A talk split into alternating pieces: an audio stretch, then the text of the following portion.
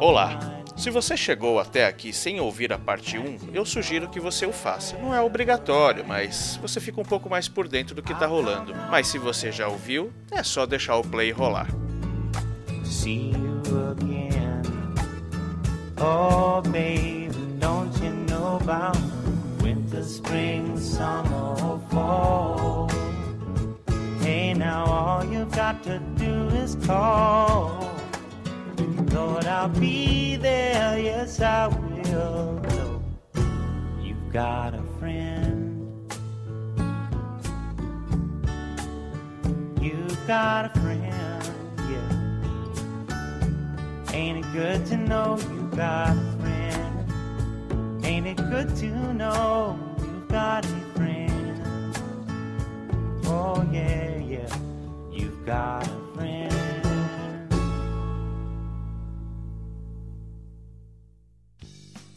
E para você que tava aí pedindo um amigo, você quer ter amigo? Vai numa corrida. Fique 24 horas ao lado de pessoas que estão ali pelo mesmo objetivo. Apreciar o evento que é as 24 horas de Le Mans. Fabioca, um dos maiores entendedores de Le Mans de todos os tempos do mundo inteiro. Como foi Le Mans 71. Eu peço licença pela, pelas barbeiragens aí. Eu queria entender tanto quanto esse cara fala aí, mas tudo bem. Cara, Le Mans, né, precisa mencionar das maiores corridas do calendário automobilístico ano após ano, né?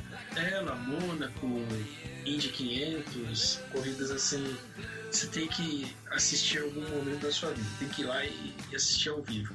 Eu ainda não consegui, mas está nos planos aí. Em 71, tinham três categorias de carros. Né? Houve, houve, houveram anos onde haviam seis ou sete categorias. Então tinham carrinhos esportivos até 5 mil cilindradas, protótipos até 2 mil cilindradas e carros de turismo, GT, até 2.500 cilindradas. A corrida, como sempre, aconteceu lá em meados do mês de junho e foi uma corrida meio chata em termos de clima. Né? Eu, eu tenho assistido nos últimos anos as corridas, sempre dá uma chovida em algum momento. É legal que bagunça as estratégias, alguns caras quebram. Né? Esse, em 71 fez bastante sol, não choveu, não fez sol nem de noite. Foi um marasmo. Foi coisa assim, é, em termos de, de intempéries, não houveram intempéries. Foi tudo muito previsível, né? É, é incrível, né? Que a chuva é um, é um fator que putz, muda todo um evento automobilístico, né? Por exemplo, a gente falou da NASCAR, né? A NASCAR não corre com chuva. É, Le Mans, puxa, eu sou doido quando tem chuva à noite, cara. Puta, porque aí o cara realmente ele, ele tem que ser bom, né? O, o, o, quem tá vendo tem, gosta de ver a farofa, né? Gosta ver a bagunça. A, a chuva faz toda a inteligência vir à tona e toda a coragem vir à tona também, porque Le Mans ganha quem chega inteiro no final. Né? Exato. Né? E, mas de preferência tem que fazer isso rápido, né? Então não adianta você né, entrar no, no modo velhinha, dirigindo com todo aquele cuidado, pouco no equipamento, porque isso não vai te levar até o final da corrida numa posição razoável. Então, sabe, você tem que sentar o pé. Com chuva, com sol, senta o pé. Isso é bem legal. Nesse ano, quem ganhou foi o tal do Helmut Marko, né? Oh. Já passou aqui pelo, pelo nosso falatório, né? Sim. Ele, austríaco, e um cara que esse sim, o nome é, é ruim de ler. Desafio você, Ricardoso, a ler o nome desse holandês. Quer tentar? Digis Van Lennep. Sei lá se é isso. Deve ser isso daí, talvez com menos. Mas enfim, né? Ganharam no Porsche 917K, lendário, né?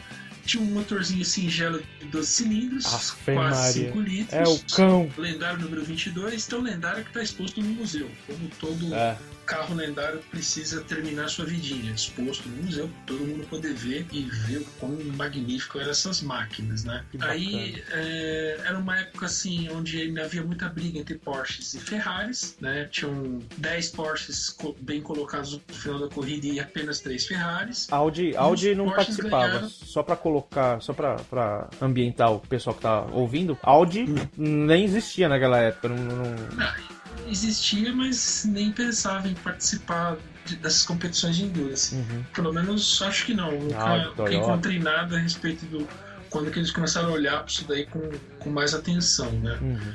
E, e, a Porsche, para variar, ganhou as três categorias: os esportivos, os protótipos e os GT. Né? Eu tenho a impressão que em toda a história, tirando a era Schumacher, para quem é mais novo aí, a Ferrari só tomou pau, né, cara? Caraca, mano. a Ferrari é raçuda. Quando ela quer, ela vai lá e faz. Só que é muito do que a gente comentou. Ela tem muito da politicagem. É, ela, ela atua não só ali na pista, mas ela atua também à volta da pista, nos bastidores, com as cabeças que organizam o esporte. Aí, não sei. É, acho que faz parte do, do todo, mas eu não aprecio muito isso. Acho que você também não. Uhum. Com certeza. É, nessa. Em 71, Le Mans, a, a pista não tinha as chicanes. Ah, era aquele retão direto, é, elas não tinham as chicanes, então, cara, os carros eram. O setup do carro era otimizado para o cara poder descer a Ronaldieres no talo, ou seja, o carro chegar à velocidade máxima possível. E a pista tinha 13 mil, quase 13.500 metros, né? E o, o, tempo da pole foi 3 minutos e 14, 3 e 13 uns quebradinhos, né? Quase 3 e 3 minutos e 14 segundos, né? E a corrida em si, o tempo da melhor volta foi um pouco maior, né? 3 e 18. E com uma média de 222 km por hora. Para fazer um comparativo, você vê, a gente está falando de 71. É, Interlagos hoje em dia tem 4.300 metros, ou seja, ela tem algo em torno de um terço do tamanho da pista de Le Mans lá em 71. E a volta mais rápida atual de Interlagos é 1 minuto e 11. Caramba, olha só, cara. Que é praticamente um terço também do uhum. tempo, né? Só que aí você considera, bom, Interlagos você tem um monte de curvas. Sim. Retas relativamente curvas, curtas e bastante curva. E Le Mans você tem um período gigante de aceleração, que é essa reta de quase 6 km uhum, sem chicane, né? Então é, é interessante comparar esses tempos para ver como é que os carros evoluem e tal. Uhum. Né? É, outra coisa interessante: 49 carros largaram, é, não lembro quantos não se qualificaram, mas só 13 carros terminaram. Caraca! Teve uma quebradeira infinita. É, né? Imagina, né? Que hoje a gente já tem, tem, lógico, um número reduzido aí de quebras e tal, mas naquela época ainda era muito não, não, não vamos dizer que era, era amador, porque não era, né? Era, tinham grandes empresas é, participando, enfim. Mas era uma tecnologia que o cara tinha que ser. Não podia confiar 100% na máquina, ele tinha que ter o, o pezinho dosado ali para não detonar o equipamento, né, cara? A gestão do equipamento era uma coisa Nossa. um pouco mais séria. Você não tinha Sim. telemetria, você tinha muito feeling do piloto, muito da experiência dos mecânicos, chefe de equipe, então a coisa se equilibrava de um outro jeito, né? É, é interessante isso daí, é bem interessante. É, curiosidade sobre essa corrida. Foi a primeira vez que deram a largada em movimento. Ah, foi, como né? Foi... ela é feita até hoje. Desculpa, Ricardo. Como Não. foi feita até hoje, uhum. né? Então, acabou aquela largada estilo Le Mans que era tão legal, mas que dava várias treta maligna, né? É verdade. Meu, que bacana. Começou em 71. Começou em 71. Oh. Acabaram com a brincadeira, né? Era tão legal ver os caras correndo desesperados para entrar no carro, afivelar cinto. Na verdade, os caras entravam, davam partida e saíam. E eles afivelavam o cinto, geralmente antes da primeira curva fechada à esquerda. Uhum. Né? Eu não lembro o nome da curva agora. Mas é obviamente que isso aí dava várias tretas. Tinha carro que quando arrancava pulava na frente de outro que já estava vindo na reta e aí vários problemas aconteciam. Então, largado em movimento, super organizadinho, brevemente enfadonho, mas tudo bem, uhum. deixa pra lá. O, o Helmut Marko ganhou a corrida e ele estabeleceu um recorde de distância percorrida nessa edição que ele só foi batido em 2010. Caraca, tá? mano, de 71 para 2010. Exato. O cidadão percorreu 5.335 quilômetros na corrida. Rapaz, dá para sair de São Paulo e para Paraíba de boa, rapaz. Olha. Assim, com 13 km e meio por volta, cara, é volta pra caramba. Nossa senhora, que absurdo, cara. Meu e, Deus do céu, enfim, isso que é macho, hein? O mesmo Helmut Marko, também curiosidade aí, né? Ele participou no GP da França de 72, e aí o Emerson Fittipaldi deu uma de Rubinho Barrichello, fez o carro dele atirar uma pedra no carro do Fittipaldi, atirou uma pedra no capacete Nossa. do Helmut Marko, que acabou cegando ele do olho esquerdo e ele encerrou a carreira. Uhum, putz, que piloto não poder enxergar direito com os dois olhos é complicado. O cara não consegue calcular a distância e aí lascou tudo. Fica bem Exatamente. difícil guiar desse jeito. Então, aí você já vê que a, a como era antigamente. Hoje em dia, o, o Massa levou aquela cacetada daquela mola lá do Rubinho e, meu, tá vivo, né? Você vê Sim. como era a tecnologia, né, cara? Pô, é uma pena. Pô, e não era só mais uma figurinha bonitinha que gosta de automobilismo. Você vê que o cara, por, por, por ter ganho tanto título aí, o cara era bom mesmo, né? Teve, foi uhum. obrigado a virar gestor mesmo por conta desse lance do olho. Que coisa. Enfim, o Sr. Jack Stewart e vários outros que pegaram firme nessa ideia de que esse esporte tem que ser seguro antes de ser essa coisa maluca que ele foi durante muito tempo, né? Então, muito do que se discuta de segurança eh, hoje em dia, em todas as categorias de automobilismo, começou com, com trabalhos lá com Jack Stewart e outros caras ali para ok, vamos melhorar a situação da pista, vamos melhorar os equipamentos de segurança e assim por diante. Né? Então, hoje em dia, graças a Deus, essa categoria mata bem menos do que matava um tempo atrás. É, é, Era comum você perder um, dois pilotos por temporada. É muita coisa. É, é absurdo. Com certeza. Imagina, você tá trabalhando com um cara, você tá no escritório, amanhã, ah, morreu, ah, tá bom, aí dá três meses, pô, o outro ali morreu. Imagina a vida desses caras, né? E, e você acaba travando também, né? É verdade. Poxa, você fala, pô, se aconteceu com o meu brother, vai acontecer comigo também, então. Aí mexe com o psicológico do cidadão. O cidadão já não vai enfiar o pé até a lata para acelerar. O cara já vai pensar uma vez e meia antes de fazer isso, né? Exatamente. Enfim. Bom, de Le Mans 71 é basicamente isso. Ah, tem uma, uma coisinha que eu achei divertida aqui. O Porsche 917K é, foi a última corrida, a última participação oficial dele é, em Le Mans, porque a categoria com a qual ele pertencia, né, uhum. a Sport, tinha os motores até 5 mil cilindradas, ela foi banida. E o, o Porsche 917K ele tinha um chassi todo feito em alumínio e o chassi do carro pesava 42 quilos. Caramba! Isso é muito louco. A gente observa essas coisas feitas de fibra de carbono que também são é, extremamente leves e, e, e fortes, né? Uhum. E os caras usavam os materiais que eles tinham na época, né?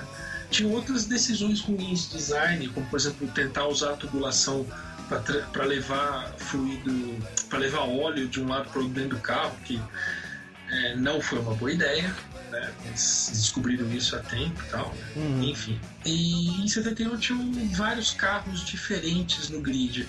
Hoje em dia, em Le Mans, você tem basicamente um montão de Porsches, você tem Aston Martins, você vai ter Corvettes e acho que mais alguma coisa esqueci agora. Enfim, naquela época tinha muito mais carros de fabricantes e motorizações diferentes. Então, é, devia ser muito divertido você olhar para a pista e ver aquele monte de carro uhum. diferente passando dentro de cada categoria. Isso é uma coisa bacana, tem um pouco a ver com o que a gente estava falando do, dos, stock cars da, da, NASCAR, né? Que acho que eles deveriam homologar alguns modelos, mas basicamente você poderia modificar o carro dentro das regras e correr. Né? E, e obviamente haveria um critério de seleção natural ali que você não vai pegar um carro padrão que não vai ter um desempenho compatível com o que se espera da prova. Mas acaba não virando uma coisa monomarca, como aconteceu em alguns momentos aí onde você só tinha dois ou três fabricantes de, de carro na pista, né? Essa diversidade é sempre bacana. Ah, não, com certeza. Isso que dá o, o temperinho do negócio, né? E olha só, temos música da morta. Enquanto o pessoal estava lá escatimbando em Le Mans, a mina de 20 que morreu aos 27 aparecia no é seu. Isso aí. Uh... É, da, do morto de outubro de 1970. Pra quem não sabe quem, de quem estamos falando, eu não vou falar nada.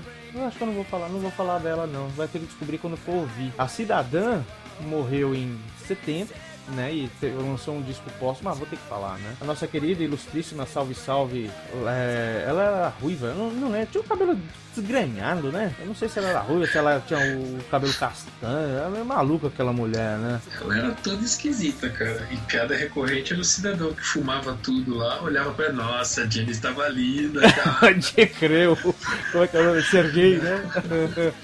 Essa piadinha é muito recorrente, mas enfim. A musa dos anos 70, 60, 70 Janis Joplin, cara. A mina mais fumada da história do rock and roll. Ela lançou o Pediu álbum. pra Deus um Mercedes, né? É, pois é. Porque vai ver que ela queria correr Le Mans 71, mas não, não conseguiu, né, cara? Não, isso deu uma pegada meio ostentação, tô ligado. Ostentations total. Inclusive Mercedes-Benz saiu em 71 também, né? No disco Pearl, disco Pro póstumo, né? Como você tinha falado, morreu em 70, né? Mas foi lançado em 71 e tinha bastante dos hits dela, né? Eu acho que ter lançado o álbum póstumo deu mais tristeza, né? Pra uma pessoa puta, de 27 anos morrer tão bestamente por motivos tão imbecis. Uh, ainda tem imbecil hoje em dia que usa essas porcarias, enfim, cada um, cada qual, mas foi um disco que caiu na, na mídia meio como né, uma lápide, né, na história da Janis, né, uma puta, um puta vozeirão daquele, puta atitude. É, Mia e Bob McGee também saiu nesse, nesse álbum, assim como a, a faixa que a gente vai ouvir. Eu peguei essa faixa porque eu acho que ela tem onde se mostra mais o, o, o, potencial vocal dela, né? Cry Baby. Tem gente que não gosta dessa música exatamente porque acha, ah, essa mulher fica berrando na minha orelha e tal, mas eu acho que é um puta, uma puta música, cara. É, aproveita e pega o tijolo pra atacar no, no seu DJ, que eu acabei de esquecer o nome dele. Um flashbackson. Um flashbackson. Já acorda ele pra ele perder o ponto aí. Exatamente. E nessa mesma vibe aí, via, vinha o álbum Stick Fingers do Rolling Stones também, né? Você vê como é que 71 tem uma capa muito boa, né? Não sei se você lembra da capa. É, é só a parte da cintura para baixo de uma calça jeans, enfim, tudo tal. E, segundo diz a lenda, era uma alusão a um membro masculino em ereção, né? Agora, isso tem de artístico.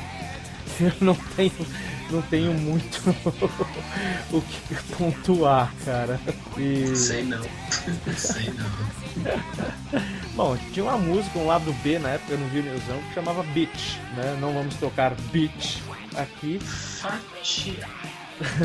tinha Wild, Wild Horses também, que puta, uma baladinha bem bacana. Mas a gente vai começar com a primeira faixa desse cara, desse álbum, que é Brown Sugar. Né? Uma coisa, uma coisa interessante, uma historinha que eu escutei, que quem indicou os Rolling Stones pra, pra gravadora, como é que chama o cara? O manager, né? Como é que chama o cara aqui? Produtor. Pro produtor foram os Beatles. E, mas aí depois eu achei a história tão bacana que depois descobri que era mentira.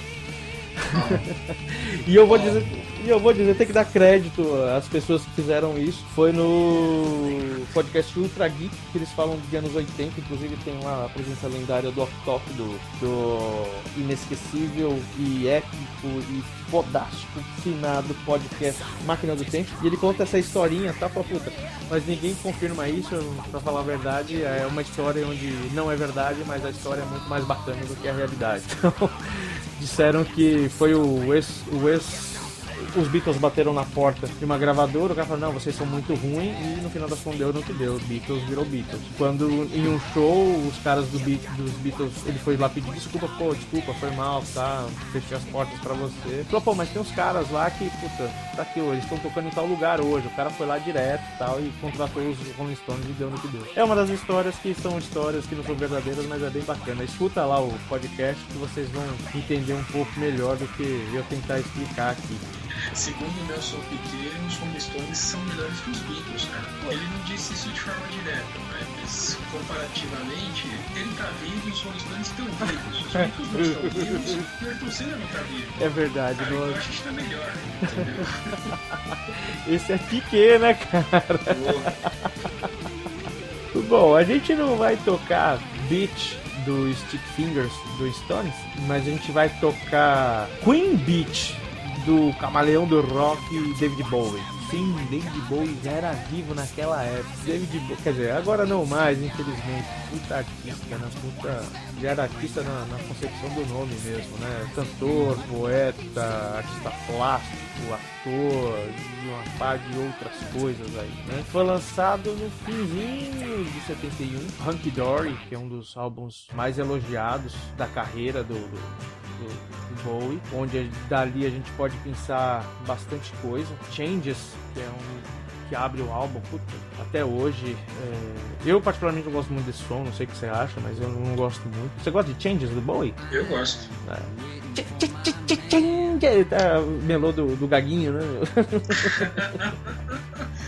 Changes é bacana. Tinha uma vinheta da VH1 com essa música que era bem bacana, acho que Ah, é? Gosto, gosto por causa disso também. All You Pretty Things é aquela música que você canta, né, de braços dados levantados com seu amigo. Tinha umas coisas meio mambembe, assim, do, do Bowie, sei lá como classificar. Life on Mars também tinha muito bacana e o vídeo também é muito bacana. Life on Mars é legal. É bem, bem bacana.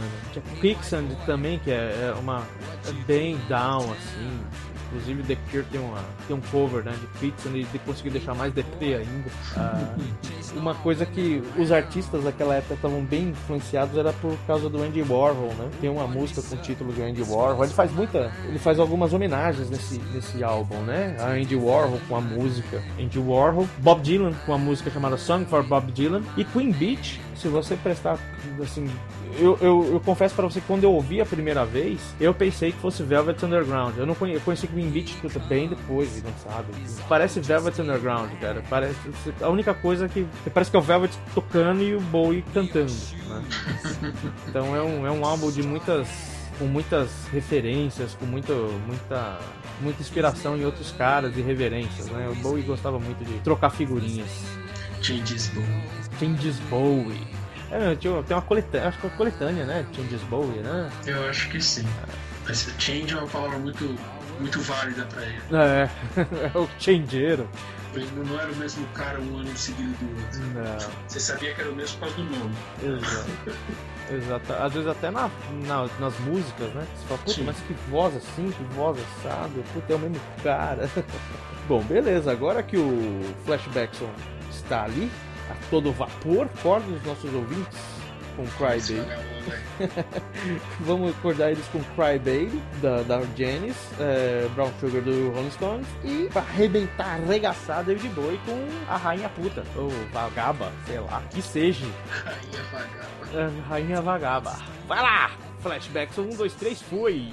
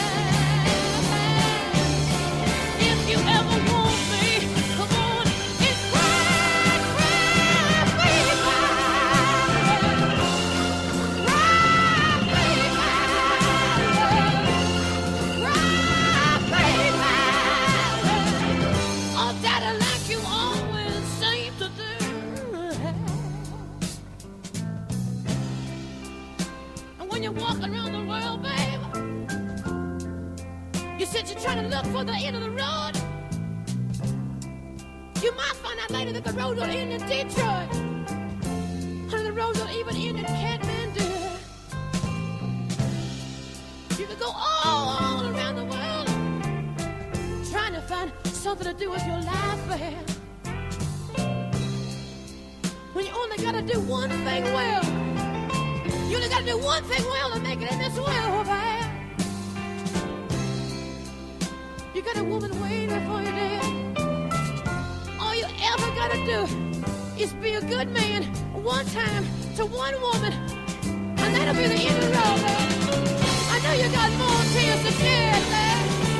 So come on, come on, come on, come on.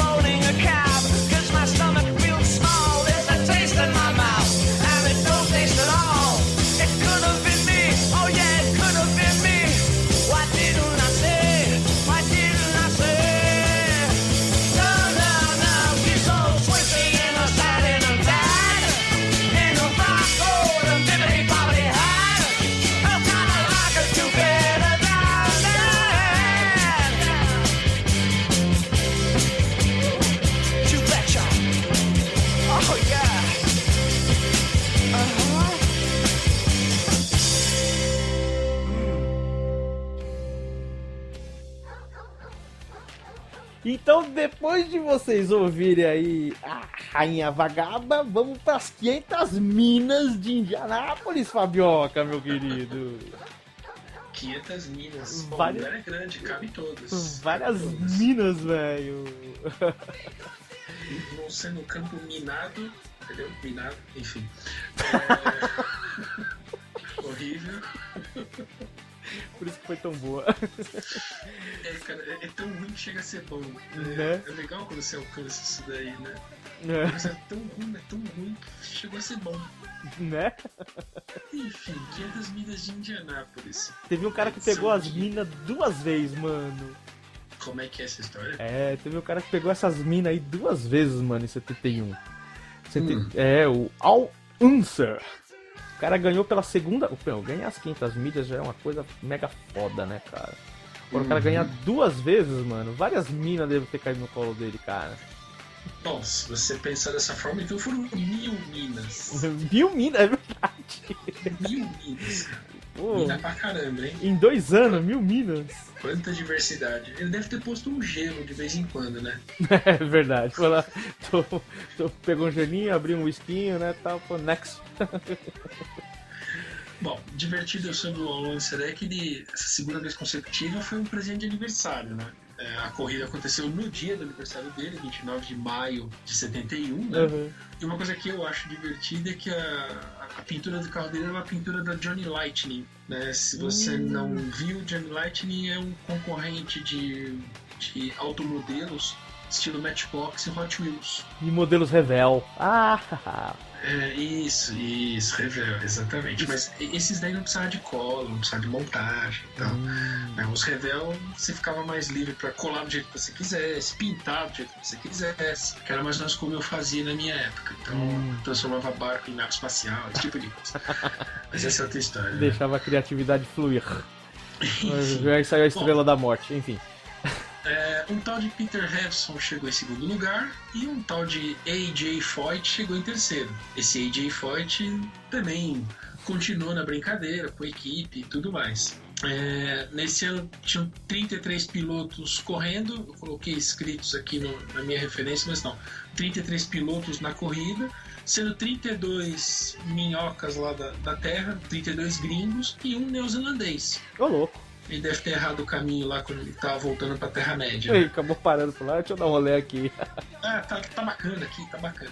E, né, arquibancadas com 300 mil gringos comedores de bacon. Caraca, 300 mil pessoas, 300 mil mano. pessoas, né? Comparativamente, o Le Mans teve 200 mil pessoas. Nossa senhora. Numa pista bem maior, diga-se de passagem. É. Então, assim, é um mega evento. Nossa, É, que louco, 500 cara. milhas de Indianápolis, 500 milhas de Daytona, são provas assim memoráveis do, do calendário de automobilismo norte-americano, né? Uhum. Mas tem uma coisa bacana que aconteceu, bacana não, né? Mas no mínimo curiosa, né? O Pace Car bateu no começo da Como prova. assim? Deu uma de Grosjean 2016? Vamos lá. O, o, o piloto, né? Que acho que era mais motorista, enfim, era um, um revendedor da Dodge Putz. que estava dirigindo um Dodge Challenger, que é um carro bacana até hoje. Uhum. É, então ele que deu a largada, também largada em movimento. Então o carro madrinha né, lidera todo o bando por uma ou duas voltas e no final dessa segunda volta ele entra para os boxes, mas ele entra em velocidade nos boxes.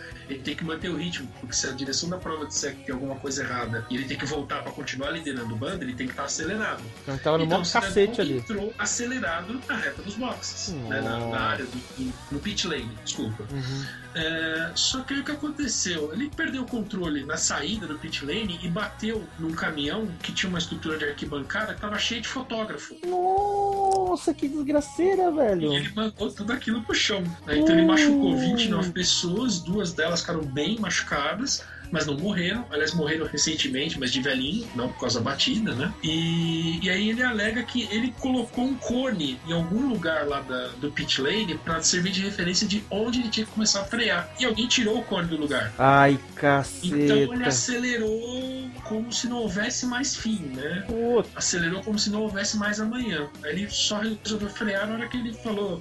Ih, né? Freio deu. Né? Que meleca, mano. É o Que- típico cara que não conhece o projeto foi lá e colocou a vírgula no código. Fudeu.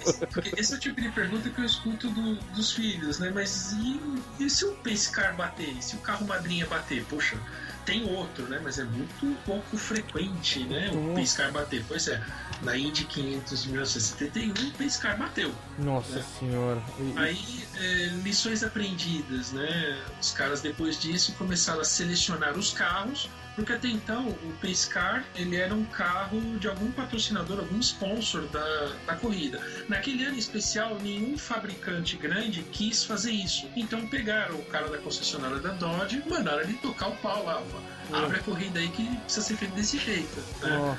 Depois desse incidente, os caras começaram a selecionar os carros e quem dirigiu o Pace Car eram ex-pilotos ou caras com habilidades de piloto. Que realmente sabia o que tava fazendo, como entrar, como sair de Exatamente, curva. para poder cumprir exatamente todas as tarefas, para minimizar qualquer chance de erro. Eu ia falar mitigar, mitigar é coisa de cara de TI. É minimizar possibilidades de erro, né? Enfim, então lição aprendida do jeito duro. O bom é que ninguém morreu. Machucou Nossa. bastante gente, É. mas ninguém morreu. Isso que eu ia te perguntar, desses 29, todos sobreviveram, não teve nenhuma. É Não, que eu acho que é não, também na, na hora da zica ali ele deve ter tentado tirar, freou, né? Freou em cima, então deve ter. Imagina o gás que esse cara não tava, hein, meu? Putz, Sim. Foi o que eu te falei. Ele tava correndo no pit lane É. porque ele tinha que manter a velocidade Uhum. caso o diretor de prova dissesse que a, a largada não era válida. Mas ele tinha que voltar pro começo do bando e continuar liderando mais uma volta. Então ele não podia frear. Meu É, Deus do céu. muito louco isso. Nesse ano também teve reforma no, na pista, onde eles pegaram aquela jarda de tijolinhos, que é o calçamento original da pista, né? Os tijolos Eles sagrados. Como é que é? Os tijolos sagrados. É, mais ou menos isso, né? E pegaram essa, essa jarda e colocaram mais perto da torre de controle. Antes ela ficava bem no final da, do pit lane. Ah, Essa, essa jarda ficou ali. Essa jarda é memorável, todo mundo tira foto com ela, os É. ganhadores dão um beijinho nessa jarda. Sim. E acho que é um toque legal, né? O calçamento original da pista, eles preservaram uma jarda, né? Quase um metro daquilo para título de história. É legal Uhum. esse tipo de coisa, né? Uma coisa muito doida que a gente falou a respeito, falou agora há pouco sobre transmissões ao vivo. Nessa época, a, a transmissão não tinha transmissão de TV ao vivo da corrida, só pelo rádio. Ao vi- Ah, era pelo se eu rádio. quisesse- se eu quisesse ouvir a corrida, se eu quisesse participar da corrida de algum jeito não indo para Indianápolis, eu poderia ouvir no rádio. E aí a, a ABC gravou a corrida e passava o videotape da corrida no horário nobre, no mesmo dia. Que bacana. Então a corrida acontecia mais ou menos no meio da tarde, o começo da tarde, e no final do dia você assistia o videotape da corrida no horário nobre. Nossa, né? Você ligava legal. a TV, em vez do Jornal Nacional Cid Moreira, você assistia 500 milhas de Indianápolis, né? Olha que legal. E tinha um repórter de campo lá que entrevistou o Marandretti, que acabou abandonando a prova lá por um problema. E esse repórter de campo era só o David Letterman. Ah, só o maior talk showzista do mundo todo, né? 6 milhões de anos à frente do Tonight Show lá. Né? Pois é, hein? Enfim, os caras no começo de carreira, né? Puta, que Bom, bacana, sobre, o- sobre os carros, né? Gosto dos carros, vamos falar sobre os carros. Qual o chassi de carro que arrebentou a prova, que dominou tudo? Um tal de McLaren M16. né? McLaren? Macla- McLaren, cara. Poxa. Ele- Eles já tinham um puta know-how no- na cana M. Eles olharam e falaram: ah, cara, pra fazer você correr em Indianápolis é só mudar um pouquinho o projeto do- dos cana M. Então, assim, no Pole Day do- de Indianápolis, eles já se classificaram em primeiro, segundo e quarto. Caramba, bem assim, bem, bem no top 4, cara. Dominou mesmo. O primeiro colocado foi o, o pole, né? Foi o Peter Hudson, que tinha um, um- um chassi desse, um carro desse todo laranja, que era a cor padrão oficial da né? McLaren também, né? Mas divertida era a motorização do carro, né? Eles usavam o tal do motor Offenhauser, que os gringos chamam de Off, né? Se você olhar listas de motorização de carro, esse motor tá lá sempre, eh, servindo gringos com velocidade por 50 anos, né? E é um motorzinho 4 em linha, de 2 litros e meio, 2.6 litros, turbinado, que dá 700 HP. Poxa, um capetinha. Apenas mente. Ligado lá num, num câmbio comprido de quatro marchas, você não precisa ficar trocando muita marcha no oval, Uhum. né? E o bichinho voava, né? Muito Caraca. rápido. Caraca, mas você falando assim, a gente vai se. Vai realmente fazendo aquela viagem no tempo. Deve ter sido muito bacana. Né? 300 mil pessoas num bagulho desse. Com, é, é, nas 500, 500 milhas eu acho que não tem. Até ruim é bom, né? Porque é um puto evento mundial também, Sim. assim como Le Mans, como você Nem tinha sei dito, se né? tinha a estrutura que tem hoje, né? do- Dos eventos de abertura, de exibição de caças da Força Aérea, de shows, de exibição de carros antigos na pista. Tem uma série de atrações, né? Não é só a corrida. Você vai lá ver um monte de coisas. Então, você sempre considera o evento como um todo. Uhum. Isso é legal pra caramba. Puta, e hoje numa época que a gente tem crise de Ibope, né? A gente tem tanta tem tanta tractana tecnológica, tanto pros autódromos, quanto pros carros, quanto pras fábricas, quanto pras televisões, é link de internet, link de dados e o cacete tudo e tal. A gente tem tão pouca no mundo inteiro, né? Tem uma tem um- uma caída grande, principalmente com Fórmula 1, né? Que sofre bastante de, de Ibope. O Brasil também, putz, a, gente gosta de cara que ganha, não gosta de, de, de esporte, né? Uhum. Até o Brasil naquela época tava, tava na onda, do- até antes de Ayrton Senna, tava na onda de, de- do automobilismo, que até o Dom Roberto Carlos, que a gente eu acho que a gente vai todo o programa falar dele aqui, lançava Roberto Carlos a 300 km por hora, né? Aquele filme clássico do Roberto Carlos com aquela porra daquele carro que tinha um aerofólio que tinha 3 metros de altura, cara. Eu, eu não sei, parecia, acho que era um Porsche, sei lá que carro, que carro que era, cara. Ah, eu, eu não sei, mas o pessoal tava experimentando com a questão da aerodinâmica, né? Pois é. Era ele, era ele, o La- Lalo, né? E o tio o Pedro Navalha. o, o tremendão Roberto Carlos. que nome, né? Vai saber. né? Acho que ele, corria tirando fina dos caras, tá ligado? Por aí. Pelo navalha. Raul, e tinha um elenco de peso, aí, Raul Cortez, que era o piloto, né? O, escopo, o, o o, a ideia principal do filme era que tinha lá o Roberto Carlos e o Erasmo Carlos que trabalhavam na mecânica e tal, e o Raul Cortez falou, não vou correr nessas porra não. Aí vai lá e o Roberto Carlos como se fosse o Raul Cortez, né? É um filminho, é, é- ele é mais pra pra ser cultuado como né, coisa antiga do que como qualidade, mas é bacana, você vê Interlagos, a gente de Interlagos, né, o circuito antigo e tal, é, eles matando os lados e tal. É, bem na época que você falou que estavam fazendo né, a, a- a reforma, né? Foi de. Uhum. Passou por aí, deve ter sido gravado lá pela, por 1970, né? Saiu em 71. E eu vi que você colocou aqui que foi o filme mais visto de 71 aqui, né? Mais assistido. Pois é, o Betão tá em alta, mano. Tô pensando o quê? E Betão eu não sei, cara. Você acha que ele usava um tóxico naquela época? Ah, cara, acho que de um modo geral, todo mundo. Toda a classe artística estava bastante exposta a isso. Se usava ou não é outra história. Mas era comum no meio você ter esse tipo de coisa, você ter acesso ou alguém que trazia a droga ali pro meio. Uhum. E aí, cada um, cada um, né? Também era uma novidade, afinal, esse termo ainda se usa até hoje, né? O uso de drogas recreativas. É. O pessoal fumava um pra tirar um barato, pra, sei lá, enfim, né? Maria. Então, se ele usava ou não, porra, não sei. Talvez. eu Vai saber, né? Pois é, eu diria que para aqueles que estão nos ouvindo e fazem uso de alguma coisa disso, acho que se fizer uso, meu, vai lá tomar cerveja, toma isso, não usa esses bagulho, né, cara? Eu queria atentar essas pessoas e a gente vai começar no bloco musical das viajeiras, velho. É, a gente vai fechar agora e a gente vai falar das viagens.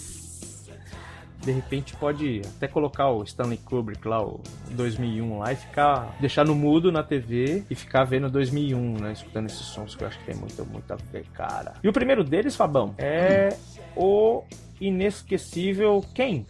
Quem? Quem? Who's, o quem? who's the band? the band on stage. Quem? Então, eles mesmo. Quem? Mas quem veio depois? Quem veio depois foi o segundo álbum do. Ou, perdão, o quinto. O quinto álbum do The Who, né? Aqueles que estavam fazendo contrapartes aí com Beatles, com Stones, tinha um som um pouco mais sujo, né, cara? Who é uma das bandas que. Eu não, eu não sei se a gente pode considerar The Who como, como uma banda. Ela é mais rock do que rock é, é, psicodélico, né? Não chega a ser psicodélico, né? Você acha que. é, qual, qual seria o rótulo pro Who, cara? Na sua concepção? Não sei, cara. Psicodélico eu acho que não. Mas, mas não chega a ser. Mas tem umas viagens, né? Tá mais pro começo de uma, de uma coisa progressiva, eu diria, mas psicodélico não. Não chega a ser Mas psicodélico. tinha bastante experimentação. Sim. Era legal, isso era bem bacana. E uma dessas faixas que a gente vai ouvir é a própria Baba O'Reilly, que eu acho que é, é bem experimental mesmo, né? Ela é estranha, esquisita e dá a impressão que os caras faziam esses sons realmente na base da, da alegria, né? Das balinhas. Essa daí eu arrisco dizer que eles também fizeram na, na- na carona do que os Beatles fizeram, trazendo aqueles instrumentos indianos pra dentro da música. Aham. Né? Se você parar e pensar nos arranjos que permeiam a música toda, né? É Tem, verdade. tem esses sons novos que os Beatles tro- tos- é, deixaram mais deixaram mais evidentes, né? Trouxeram Uhum. pra dentro do da música que se tocava no Ocidente na época, então. É, é verdade, tem muito, O muito a ver. rock, né? Não pra música do Ocidente, pro rock, pô. Exato. É, porque falando desses caras, é, puta, é a base de tudo, né, cara? E aí sim, aí sim, no progressivão, outra viajeira louca, cara, vem do álbum Fragile, do, é o quarto álbum do. Sim, são eles. É, é- Sim, puxa, é cada, é cada nome, né, cara? The Band, Who, Yes, Duh. Dedê. É, Dedê já acho que já é filho desses caras, né? Mas é bem por aí, né? The Cure, The Cure, é, cada nome, enfim, As triste. Portas. As portas. Eu fiquei triste quando eu vi o X-Men 3, que eles estavam lá brigando que não queriam a cura, lembra? We don't need the cure! Pô, os caras são tão bacanas. Robert Smith, hashtag chateado. Chateadaço, né? Aí começou a fazer disco bosta. Bom, o Fragile foi o quarto disco do Yes também, e eu acho que pros ouvidos né, da grande maioria, Roundabout talvez seja o som mais tranquilo de ouvir, né, cara? Não é o, não é o menor do álbum, né? Não, não é. Ela tem 8 minutos e meio, mas tem som lá de 11, 20, 11 e meio, 7 e meio, 8 minutos. Tudo. O, o terror das rádios, né? Não, putz, vida. Não, você imagina, essa empresária querendo vender, vem um filho da puta de um drogadinho e fala, ah, que nós somos muito louco tal. 10 minutos. Cara, os caras tinham que ser bom pra vender isso daí, né? Pois é. Isso aí durou, acho que pouco tempo. Não, sei dizer, mas os caras davam aquelas picotadas básicas na música, né? Ah, é, acho que tinha a versão Radio Edition, né, cara? Pra... Sim, cortava a introdução de 3 minutos, né? Sim, pô. Falando em introdução, cara, Pink Floyd arreu da introdução gigantésima. Tem música é só introdução, né? Sim. né? Você começa a ouvir, você não vê o fim dessa bomba, né? E em 71, eu, ele lançou o álbum Middle, e eu confesso pra você que durante anos. Eu, eu até. Middle ou Medal? Medal, medal. Não, middle Eu que é de meio, né? Medal, né? Uhum. É medal. E Eu acho que é isso. É medal mesmo. E eu não, eu não entendia o álbum, eu- a capa do álbum, e eu continuo entendendo até hoje. Você consegue dar uma olhada aí? É um nariz isso daí? Será que bomba que é isso, cara? Cada vez que eu olho, eu vejo uma coisa diferente. É uma orelha de porco, que cato que é isso? Nossa, que, que doido. Eles, eles faziam umas coisas mais virado psicodélico. E experimentavam muito com fotografia também, cara. Sim, sim. Isso era muito divertido. Vaca na Vai ser capa. difícil de identificar isso aqui. É, Ó, parece que tem uma.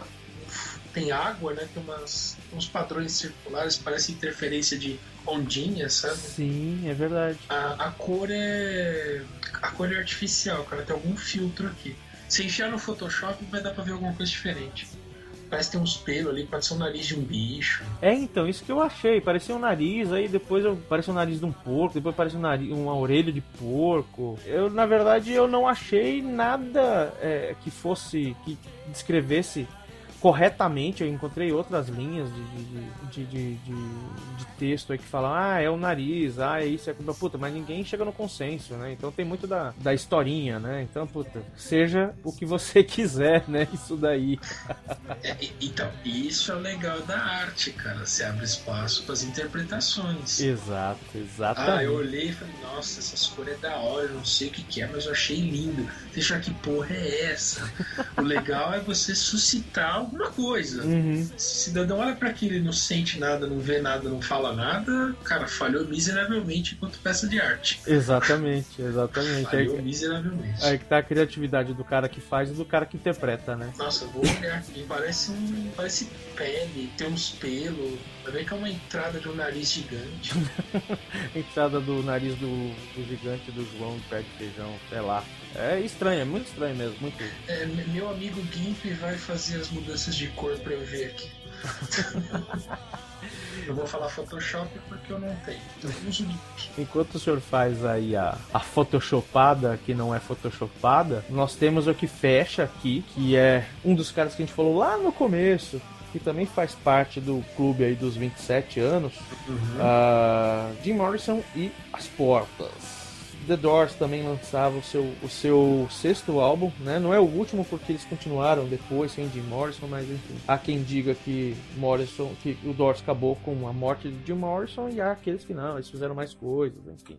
Realmente fizeram, né? Manzarek, Companhia Limitada, fizeram mais coisas, mas esse é o último disco com Jim Morrison que veio. É.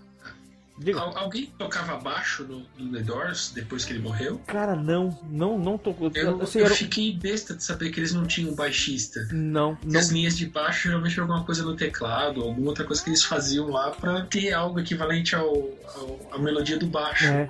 O Ray Manzarek, eu não lembro qual era a ordem. Se ele. Ele falou, meu, eu, eu me, pode deixar aqui com baixo eu me viro. Agora eu não lembro se era em estúdio que ele se virava e realmente não tinha. ba- A banda não tinha baixista mesmo. tá? Então, eu não sei, não lembro se era no estúdio que não tinha baixo. Eu acredito que sim, que não era, não tinha estúdio, não tinha baixo no estúdio, ou se era ao vivo, que aí eles contrata- contratavam baixista, enfim, pra pra turnê. Eu acredito que em estúdio realmente não tinha baixo. A banda oficialmente não tinha baixista. E toda a linha de teclado eh, fazia fazia às vezes do baixo. E é engraçado que assim, você escutando, você não sente falta do baixo. Eu gosto muito de baixo, né? Uhum. mas não, não se sente, não, não sinto a falta de baixo. É, na minha opinião, aí, é uma das. Me desculpe os bitomaníacos, mas eu acho que a, a melhor banda dessa época aí, é, no meu, pro meu gosto, eram os Doors mesmo, porque os caras eram. Esses aí fumavam, velho. Fumavam mesmo, todos eles. né? Tanto que o Jim morreu com de overdose com o próprio vômito, aquelas coisas no meio da banheira lá em Paris. E eles lançaram o LA Woman, né? A mina de Los Angeles. Que A foi- outra mina aí. A outra Será mina. que ela participou das 500 minas também? vai ver que ela tava lá, cara. Vai saber. Não sei. Tudo, tudo- as coisas se convergem de uma forma absurda né, naquela época, né? Basta você fumar um negócio que tá viajando. Enfim. E tinha algumas músicas que marcaram aí a carreira do Doors, menos do que os demais álbuns. Love Her Medley foi um hitzinho bacana tal. Você pode encontrar em qualquer coletânea aí deles. LA Woman, que dá, é, ordem- dá nome ao título, né? Tem 7 minutos, quase 8. Tem umas viagens loucas, como La América, que putz, é, The Wasp. É uma puta viagem. Riders on the Storm, que é uma das músicas que eu mais gosto deles. É, É aquela do Snoop Dogg, não é? do Snoop Dogg. Ah, é verdade. Que... Essa... Da abertura do, do Need for Speed Underground, que é o 2, do Playstation. É mesmo, você vê, mano. Os caras estavam copiando Snoop Dogg 30 anos, 40 anos atrás. Os Doors não tinha criatividade nenhuma, mano. Tá louco. Você vê que coisa. Pois Ó, é. a capa do Medal é uma orelha. É uma orelha. O, a parte preta que você vê é o buraco da orelha. Ah, Então é uma orelha dentro de um dentro d'água, dentro de um líquido qualquer. As manchas que eu falei, os, os pingos lá circulares, realmente eram perturbações no líquido ali. Alguma coisa caiu e aí fez aquelas ondinhas pequenininhas. Mas é uma orelha, cara. Seria a orelha de um bebê dentro do líquido amniótico? Nossa Sei senhora. lá. cê- O que, que você fumou aí? É, eu tô. eu- Ou você já tá na viagem do setlist aí? Ah, velho, já tô viajando aqui. Eu fui colocar no Google, Google Trans- Translator, o que é medal, intrometer. Intermeter? É. Caramba, Enfim, mó viagem, cara. mó viagem. Eu, eu já tô escutando Roundabout em, em loop na minha cabeça aqui. Pois é, imagina, cara. Esse bloco vai ser o bloco para os fortes, aqueles que nos acompanharam até o momento. Ficamos por aqui, Fabioca? Algo mais a acrescentar a esse inesquecível viajante podcast? É, acho que não. Falamos um bocadão hoje. É, hoje foi. Bastante coisa divertida. Para nós foi divertido encontrar essas coisas e espero que a galera tenha, tenha curtido. Tomara, eu espero que sim. O próximo bloco, então, nós vamos de The Who com Barbara Riley, seguido de Yes com Roundabout, o qual o Fábio já está aí fagocitando em sua mente há alguns minutos. Pink Floyd com One of These Days, fechando com LA Woman para dar aquela, aquele upzinho para você não ficar tão zoado no final do, do programa. Mina de Los Angeles. A Mina de Los Angeles. Fabioca, muito obrigado pela sua participação. É nóis, Queiroz. Obrigado. Eu que agradeço. Cássio, esse programa aí é pra você, o, o inventor dessa ideia maluca aí. Espero que você goste. Um dos lendários irmãos Machado. Pois é, quando- toda vez que você fala Irmãos Machado, eu lembro dos Irmãos Rocha lá do, da Corrida Maluca, cara. O legal era a propulsão, né? Bater na cabeça. Pois é. Bom, você já deve estar ouvindo aí o, o, o Flashbackson. Por favor. Isso, coloca o som aí. Você já deve estar ouvindo o dedilhado aí do Barbara Riley. Obrigado, beijo, tchau e até a próxima. Valeu!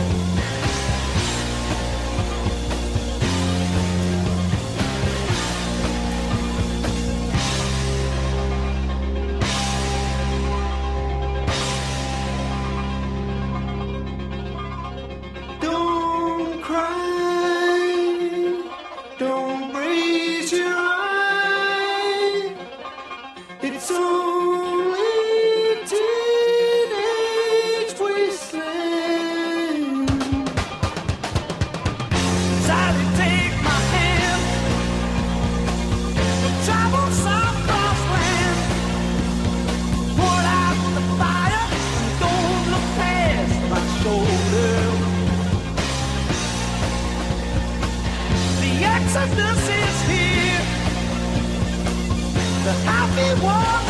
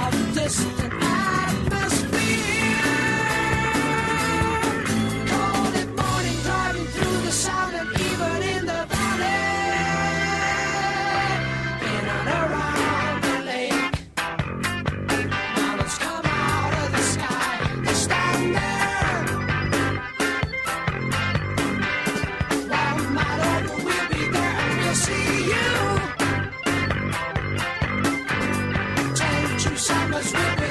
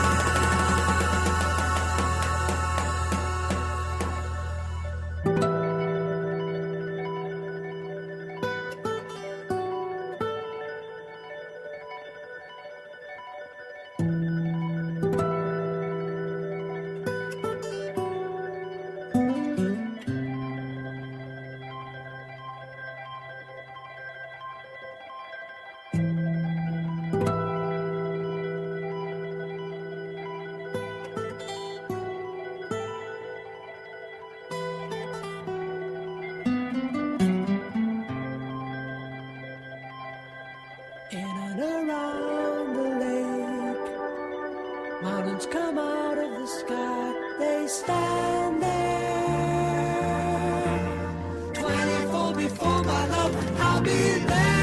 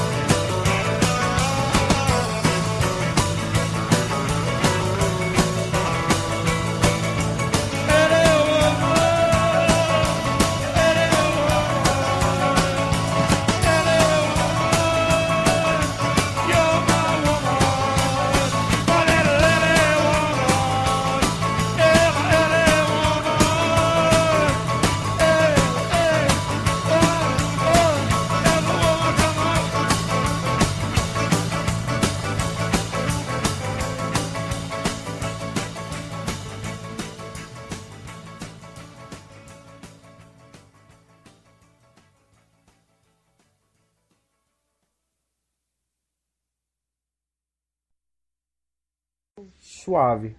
Aí, tá na hora de editar, eu vejo que, vai que ficar melhor. Né? Joinha. É, deixa eu só. Eu, eu, coisa aqui, filha da puta de gato, peraí.